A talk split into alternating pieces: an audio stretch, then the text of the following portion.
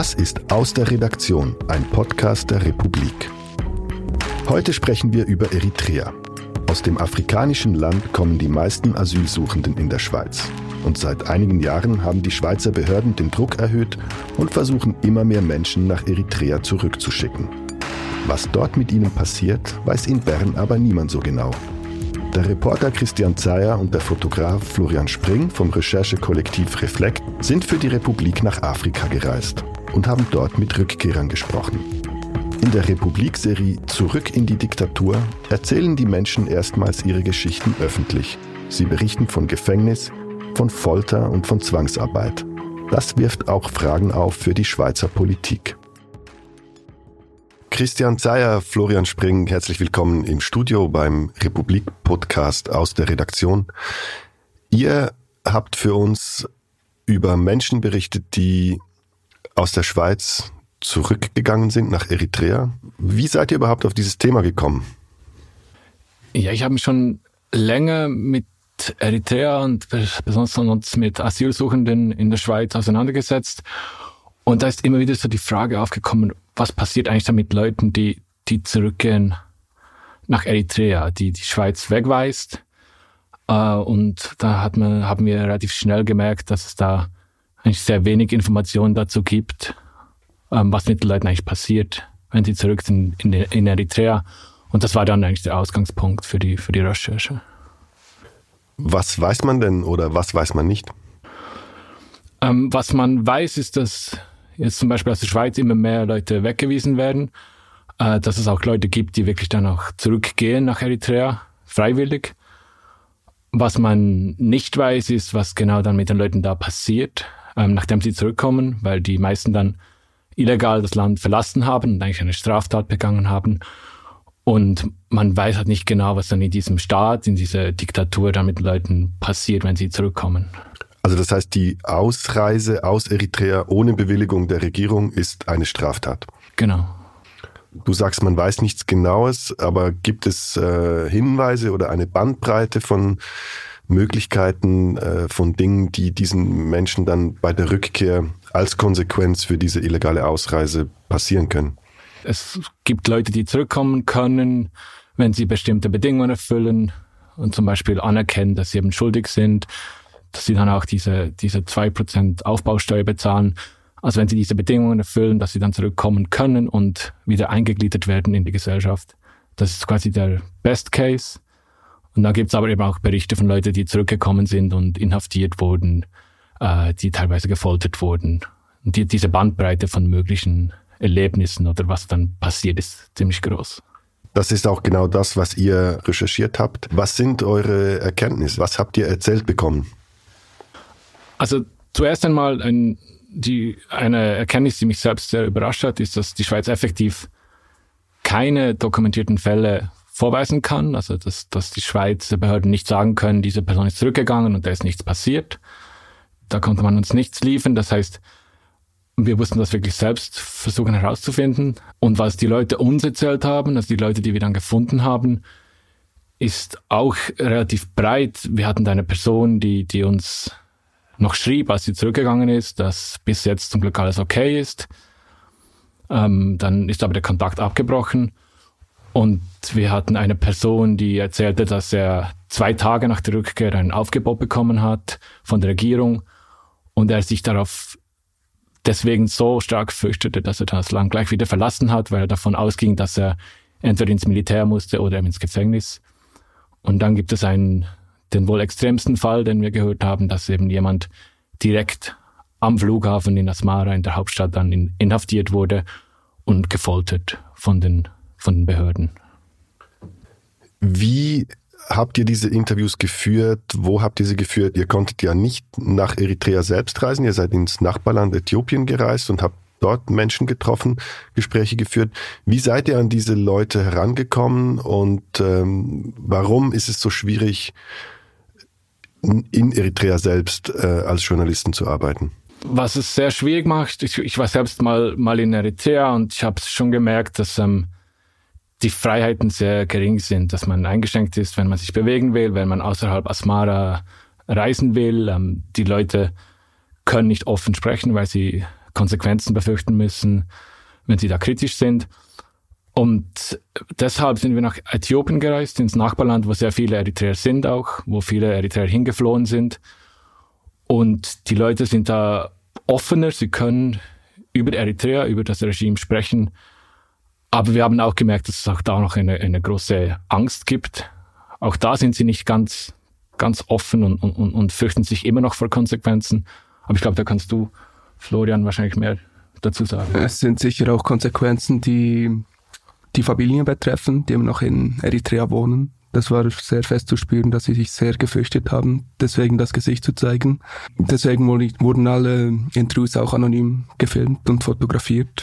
Das war eigentlich das Wichtigste, dass wir den Personenschutz leisten konnten, dass nicht jemand noch darunter leiden müsste in ihrem Heimatland. Die Möglichkeiten, die man auch in Äthiopien zum Arbeiten hat als Journalist, hat sich das verändert, seit Äthiopien und Eritrea ein Friedensabkommen geschlossen haben? Ja, was, was uns mehrfach gesagt wurde, ist, dass eben jetzt, jetzt eigentlich die, die Regierungen einander wieder friedlicher gestimmt sind, ähm, dass es von Seiten Äthiopien nicht mehr so ein großes Interesse gibt, dass man über die Eritreer in Äthiopien berichtet. Also früher war das noch eher so, dass man gesagt hat, ja, die Journalisten sollen kommen, die sollen aufzeigen, dass diese Leute aus diesem bösen Nachbarland geflohen sind. Und heute ist es schon so, dass wir gehört haben, dass das auch teilweise Journalisten Visa dann abgelehnt werden, wenn man über Eritrea in Äthiopien berichten möchte. Wie seid ihr vorgegangen bei der Recherche? Wie habt ihr die Leute ausfindig gemacht? Ihr habt mehr als ein Dutzend Fälle äh, rekonstruiert, fünf Rückkehrer und zehn Fälle von Personen, die aus Eritrea nach Äthiopien geflohen sind. Wie habt ihr diese Leute ausfindig gemacht? Wie seid ihr an sie rangekommen? Wie habt ihr das Vertrauen aufgebaut? Also ich denke, zum, zum Vertrauen kannst, kannst du sicher noch mehr sagen, aber vielleicht, wie wir die Leute gefunden haben, ist ähm, das war sicher deutlich schwieriger bei den, bei den Rückkehrern, weil, weil man da keinen Anhaltspunkt hat. Ich meine, es ist so ein, das Grundproblem, dass die Leute halt zurückgehen und dann verschwinden in diesem Eritrea, weil Eritrea immer noch ein sehr äh, intransparenter Staat ist schwer zu durchschauen. Äh, die Leute gehen dann zurück und haben oft keinen Kontakt mehr halt zur Schweiz. Und wir haben dann unter anderem, also wir haben verschiedene Leute angefragt, die mit RTN in der Schweiz zusammengearbeitet haben. Wir haben auch einen Aufruf auf, auf Tigrinya in, in einer Sprache, eritreischen Sprache ähm, gestartet über Facebook, worauf wir auch dann Rücksprachen bekommen haben. Und, und, und so hat es, hat es ungefähr ein Dutzend Fälle gegeben für Leute, die sich gemolden haben, die die Leute kannten wiederum. Und von diesen Fällen muss man dann wiederum die Leute finden, deren Geschichte wir wirklich äh, vernünftig verifizieren konnten und, und rekonstruieren.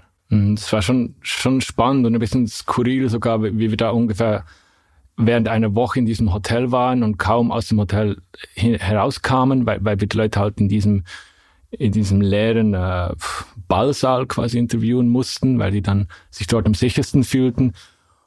Und, und dann halt, es sind dann insgesamt vielleicht 15 bis fast 20 Stunden Interviews, wo es dann oft um, um Gefängnisse geht, um Foltererlebnisse und so weiter. Und ich denke, das ist dann für die Leute sehr schwer, das zu erzählen. Das ist dann irgendwann auch für, für uns schwer, da immer wieder noch zu fragen, aber wie genau bist du dann gefoltert worden? Das ist auch nicht schön. Und ich denke, da ist wie eben Florian dann spielt eine, eine ganz wichtige Rolle, wenn ich dann irgendjemand eine Auszeit brauche und so, dann ist er der, ich glaube, die Person, die sehr gut dann Vertrauen aufbauen kann zu den, zu den Leuten. Für diese Geschichte habt ihr einen sehr starken Schwerpunkt gelegt auf das Verifizieren dieser Erzählungen.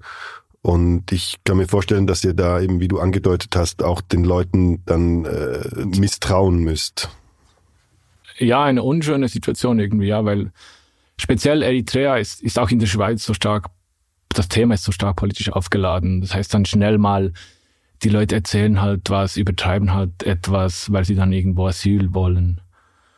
Und, und da ist es dann irgendwie ständig ein Thema, dass man sich halt selbst auch fragt, ja, erzählt er mir jetzt die wahre Geschichte oder nicht? Und das führt dann eben halt dazu, dass man immer noch, noch mehr Details hören will. Oder eben halt nicht, aber es ist halt einfach Teil, Teil des Jobs dann. Es ist aber auch eine visuelle Verifizierung, die wir machen konnten, wo, glaube ich, auch über diese Fragen hinausgeht, wo wir mit Satellitenbildern und verschiedenen Aussagen der geflüchteten Eritreerin äh, machen konnten, wo wir das zusammen rekonstruiert haben und durch ihre Aussagen eigentlich die äh, ein Gefängnis in, in Eritrea verifizieren konnten, was eigentlich ja nur durch Satellitenbilder möglich war und ihre Aussagen. Ihr habt die Aussagen, die, äh, die Erzählungen von Leuten, die äh, dort inhaftiert waren, äh, abgeglichen mit Satellitenbildern. Ja, also wenn du dann wirklich dann das Gefängnis siehst und, und immer wieder vom, vom selben Gefängnis hörst, also jetzt gibt es dieses Beispiel Adiabeito in, in Eritrea, das ist ein Massengefängnis, wo halt dann hunderte Leute inhaftiert werden. Und dann hat man irgendwann halt entweder durch die Bilder oder eben durch Erzählungen dann Anhaltspunkte, wo, man vergleichen kann. Und, und wenn man dann, also die, kann man die Leute fragen, welche Farbe hatte dieses Tor? Und wenn er dann weiß, dass das Tor rot war, dann ist es schon mal ein Hinweis, dass er wahrscheinlich tot war. Habt ihr euch bei der Verifizierung dieser Geschichten, dieser Erzählungen, habt ihr euch da an gewisse äh, handwerkliche Regeln gehalten oder wie seid ihr vorgegangen? Ja, wenn es um, um die Glaubhaftigkeit geht, haben wir uns relativ stark auch an, an die Arbeit angelegt, die das, das SEM, also das Staatssekretariat für, für Migration in der Schweiz halt macht, weil die ja eigentlich tagtäglich mit solchen Geschichten konfrontiert sind und die da auch Verfahren entwickelt haben, die sicher nicht unumstritten sind, aber da gibt es dann gewisse Kategorien, eben, um diese Glaubhaftigkeit dann zu prüfen. Und wir haben uns dann entschieden, uns an diese, an diese Praxis zu orientieren und, und auch die Gespräche quasi anhand dieser Kriterien dann zu bewerten. Und woran orientiert man sich da? Also einerseits sicher so die, die Plausibilität der Geschichte, die Glaubwürdigkeit der Person auch, also wie kommt die Person rüber. Dann ist sich auch entscheidend, gibt es zum Beispiel ein Motiv äh, der Person, jetzt uns eine, eine Falschaussage zu erzählen. Das war immer auch so ein Thema bei dieser Rückkehr. Also ist jetzt zum Beispiel jemand einfach in Äthiopien und, und will gar nirgends hin und, und will uns einfach seine Geschichte erzählen? Oder gibt es eine Person, die wirklich im Asylsystem ist und eigentlich Asyl möchte irgendwo? Das ist dann logischerweise die Motivation wäre größer, was Falsches zu sagen. Es sind dann so verschiedene Punkte, die dann zusammenkommen, die dann zu einer Einschätzung führen letztlich. Und was für uns wahnsinnig spannend war, ist zu sehen, dass eben diese Arbeit trotz allem Aufwand immer ein bisschen ungenau ist. Es ist sicher keine genaue Wissenschaft. Und, und man merkt dann halt auch, wie das, wie das Staatssekretariat für Migration, das SEM in der Schweiz hat auch Arbeit bei diesen Asylgesprächen, weil man auch sie sich nie sicher sein können, ob jemand das jetzt wirklich erlebt hat oder eben nicht. Das ist schon das ist eine schwierige Arbeit. Ihr habt ja äh, das Staatssekretariat für Migration am Ende der Recherche dann auch mit den Ergebnissen konfrontiert und nachgefragt, was sie dazu sagen. Was kam da raus? Konkret relativ wenig, weil sie halt sagen, dass sie ohne jetzt die ganzen Geschichten ähm, die, im Detail zu kennen und mit den Leuten sprechen zu können, halt nicht Stellung nehmen wollen zu den Geschichten der Leute. Und auf, auf einer viel allgemeiner Ebene ist es dann halt so einfach, dass sie sagen, dass sie in der Schweiz die Fälle prüfen und nur dann jemanden wegweisen, wenn, wenn sie davon ausgehen, dass diese, diese Person eben nichts passiert. Eure Recherche hat jetzt dazu geführt, dass man zumindest feststellen muss, dass es ähm, auch für die Schweizer Behörden keine Sicherheit darüber gibt, dass den Menschen, die man zurückschickt, nichts passiert? Ja, ich denke, eine Sicherheit gibt es definitiv nicht, das kann man sagen. Eritrea ist, ist, ist ein, ein Willkürstaat. Man kann schwer sagen, was mit den Leuten passiert. Die konkreten Geschichten, die wir jetzt hier rekonstruiert haben, die, die uns die Leute auch erzählt haben, die zeigen halt, dass eben das nicht so einfach ist, das aus der Schweiz und so zu beurteilen, was mit den Leuten passiert in Eritrea und dass es durchaus möglich ist, dass es eben Fälle gibt, ähm, wo, das, wo die Schweiz dann entscheidet, die Person kann zurückkehren und dass die dann trotzdem irgendwo im Gefängnis landet. Und, und, und eindrücklich, aber irgendwie auch besorgniserregend war eben dann, dass, dass die Schweiz sich keine Mühe macht, herauszufinden, was mit den Leuten passiert. Also wir haben auch diese Person dann gefragt, einer unserer Interviewpartner, ob irgendjemand irgendwann mal Kontakt mit ihm aufgenommen hat, nach, nach der Rückkehr. Und das war für ihn völlig eine, eine absurde Frage. Da hat sich niemand bei ihm gemeldet und wollte wissen, wie es ihm nach der Rückkehr nach Eritrea ergangen ist. Die Feststellung, die man daraus ableiten muss, ist, ähm, wenn es zwei Journalisten aus der Schweiz gelingt, eine Handvoll Menschen ausfindig zu machen, die aus der Schweiz nach Eritrea zurückgekehrt sind und sie zu befragen, dann müsste das eigentlich auch für die Schweizer Behörden möglich sein. Ja, ich denke, das kann man schon so sagen, ja, weil, weil unsere Mittel sicher beschränkter sind als die eines Staatssekretariates und ich denke, man muss sich halt die Frage stellen, ob es ein Interesse gibt, herauszufinden, was mit den Leuten passiert. Wie war es denn für euch jetzt in Äthiopien vor Ort zu arbeiten? Habt ihr da äh, von Seiten der Behörden oder auch wenn ihr euch bewegt im öffentlichen Raum, habt ihr da irgendwelche Hürden äh, vorgefunden? man muss halt schon ein bisschen schauen, wenn man mit den Leuten über sensible Themen spricht, dass man das nicht in der Öffentlichkeit machen kann. Deshalb haben wir uns auch stark zurückgezogen, haben einen Raum gesucht, in, in dem sich die Leute sicher fühlten. Man merkt halt, dass die Leute einerseits Angst haben vor äh, Repression des Regimes in, in Eritrea, weil sie sagen, äh, der Arm der eritreischen Regierung reicht ziemlich weit. Äh, es ist schwer zu unterscheiden zwischen Gerüchten und, und, und, und Wahrheiten da, aber die Leute haben eine Angst davor, dass, dass ihnen auch in Äthiopien etwas passieren kann. Und eben jetzt auch mit diesem, mit dieser Annäherung zwischen den Ländern gibt es auch diese neue Angst, quasi, dass ihnen auch von der äthiopischen Regierung etwas passieren könnte, wenn sie, wenn sie zu kritisch sind gegenüber Eritrea dass man Angst hat, dass ständig irgendwo ein Spitzel auftauchen könnte und jemand mithören kann. Also für uns war es zum Beispiel auch sehr schwierig, dann mit einem, einem Fixer vor Ort zu arbeiten, weil wir zuerst das Vertrauen zu ihm aufbauen mussten, dass er sicher nicht ein Spitzel der Regierung ist. Und dann mussten wiederum die Leute, mit denen wir gesprochen haben, mussten das Vertrauen zu ihm aufbauen, weil sie auch Angst hatten, er könnte ein Spitzel der Regierung sein. Und das braucht dann einfach wahnsinnig viel Zeit und eben diesen, diesen Vertrauensaufbau. Du hast den Mitarbeiter vor Ort angesprochen der wahrscheinlich zentral ist bei so einer Recherche für äh, äh, Journalisten aus der Schweiz. Kannst du äh, kurz ein bisschen etwas über ihn erzählen, äh, warum es für ihn möglich ist, diese Arbeit zu leisten? Ja, also das, hast definitiv recht. Ich meine, ohne diese Person ist, ist so eine Arbeit gar nicht möglich.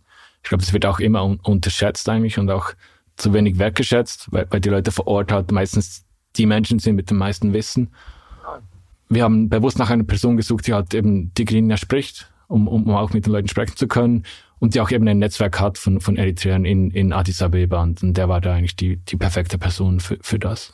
Also er ist selbst Eritreer, der in Äthiopien lebt. Genau, er ist in Eritrea aufgewachsen und dann nach Äthiopien geflohen. Ja. Und von der Arbeitsweise her, also hat er einen journalistischen Hintergrund oder ähm, wie muss man sich das vorstellen?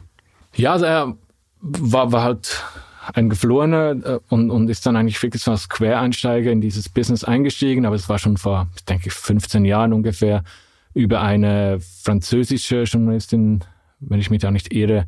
Und die hat ihm dann eigentlich so diese Möglichkeit gezeigt, wie er mit internationalen Journalisten auch Geld verdienen kann, indem er ihn, sie ein bisschen bei der Hand nimmt und, und sie von seinem Netzwerk profitieren lässt. Und, und das ist jetzt mittlerweile sein, sein Business, sein Geschäft arbeitet mit vielen internationalen Journalistinnen und Journalisten zusammen. Was ihn aber auch persönlich sehr stark gemacht hat, ist sein persönliches Interesse in dieser Geschichte. Ich glaube, das hat sicher auch viel ausgemacht, dass wir äh, sehr gute Interviewpartner bekommen haben. Die Menschen werden ja nicht zwangsweise ausgeschafft. Die Rückkehr erfolgt freiwillig oder zumindest selbstständig. Warum kehren die Menschen denn zurück nach Eritrea, obwohl sie ja davon ausgehen müssen und das auch wissen, dass ihnen dort ähm, etwas passieren könnte. Er ist ganz, ganz ein zentraler Punkt, der uns auch erstaunt hat, weil das war auch eine Motivation für die Recherche, diese Frage, wieso geht jemand freiwillig oder eben selbstständig, wie du gesagt hast, zurück in die Diktatur. Und was wir gemerkt haben, ist halt wirklich, dass es gibt Leute, ganz einfach, die, die nahe an der Regierung sind, die kein schlimmes Leben zu befürchten haben. Das ist sicher eine Gruppe von Rückkehren. Ähm, und dann gibt es halt Leute, die wirklich auch was zu befürchten haben und trotzdem zurückkehren. Und das sind wenige. Und bei denen haben wir schon gemerkt, dass es dann Leute gibt, die, die einerseits psychisch, psychische Probleme hatten, die ein wirklich sehr schwieriges Leben hatten in der Schweiz, die halt die Rückkehr nach Eritrea dann als das kleinere Übel angesehen haben, weil sie in der Schweiz halt einen negativen Entscheid hatten, weil sie nur noch Nothilfe bekamen, weil sie keine Perspektiven hatten und eben teilweise noch psychische Probleme, kein gutes Umfeld. Und das war schon krass zu sehen, dass die Leute dann freiwillig zurückgehen, obwohl sie eigentlich damit rechnen, dass es ihnen dann auch nicht wahnsinnig gut ergehen wird in, in Eritrea. Einer der Rückkehr, mit der wir gesprochen haben, ähm, hat eigentlich wirklich gesagt, er konnte sich nie vorstellen, dass es schlimmer ist, in einer Demokratie zu leben, als in der Diktatur, in der er aufgewachsen ist. Äh, vielleicht wird er nicht, nicht misshandelt in der Schweiz, sicher nicht körperlich, aber er war einfach so stark eingeschränkt in seinem alltäglichen Leben und konnte nicht mit seiner Familie zusammenleben, hatte keine berufliche Möglichkeiten, konnte gar nichts machen, dass für ihn dann letztlich die, die Rückkehr und die, vor allem die Rückkehr zur Familie dann die bessere Entscheidung war. Ihr seid Teil des Recherchekollektivs Reflekt. Könnt ihr uns noch kurz etwas dazu erzählen? Wie ist dieses Kollektiv aufgebaut und wie arbeitet ihr? Ja, Reflekt ist, ist aus der Idee entstanden, dass ähm, solche Recherchen eben wie diese auch ihren Platz haben, dass sie wichtig sind und dass die Finanzierung halt immer weniger da ist für solche Projekte. Und deshalb haben wir dieses Recherchekollektiv gegründet, wo sich die Leute jetzt zusammengetan haben, die eigentlich alle frei arbeiten, aber sich unterstützen äh, aus unterschiedlichen Bereichen. Das ist eben jetzt zum Beispiel Florian als Fotograf, ich als Journalist, Webdesigner, äh, Illustratoren und so weiter. Und die sich dann in diesem Kollektiv zusammentun, um größere Recherchen zu realisieren. Wie finanziert sich denn äh, Reflekt? Reflekt äh, finanziert sich eigentlich über, man kann sagen, drei Säulen. Einerseits ist es eben Kooperation, wie jetzt zum Beispiel mit der Republik. Und dann kommen Mitgliederbeiträge und Gönner, die, die das Projekt als solches unterstützen. Und dann gibt es die dritte Säule, das sind eben dann die Stiftungen, die die journalistische Projekte unterstützen. Und weil wir sind schon überzeugt, dass eigentlich es gibt in der Schweiz sehr viele Stiftungen, äh, es wird sehr viel Kultur zum Beispiel unterstützt. Und ich denke, es braucht ein gewisses Umdenken, dass es auch, dass Stiftungen auch eigentlich dafür da sein könnten, Journalismus, der wirklich auch wichtig ist für die Demokratie und die Gesellschaft, unterstützen können. Christian Zeyer, Florian Spring, herzlichen Dank, dass ihr da wart. Danke dir, Amir. Und danke Ihnen, liebe Zuhörerinnen und Zuhörer, für Ihre Aufmerksamkeit. Wenn Ihnen dieser Podcast gefallen hat, dann besuchen Sie uns doch auf www.republik.ch.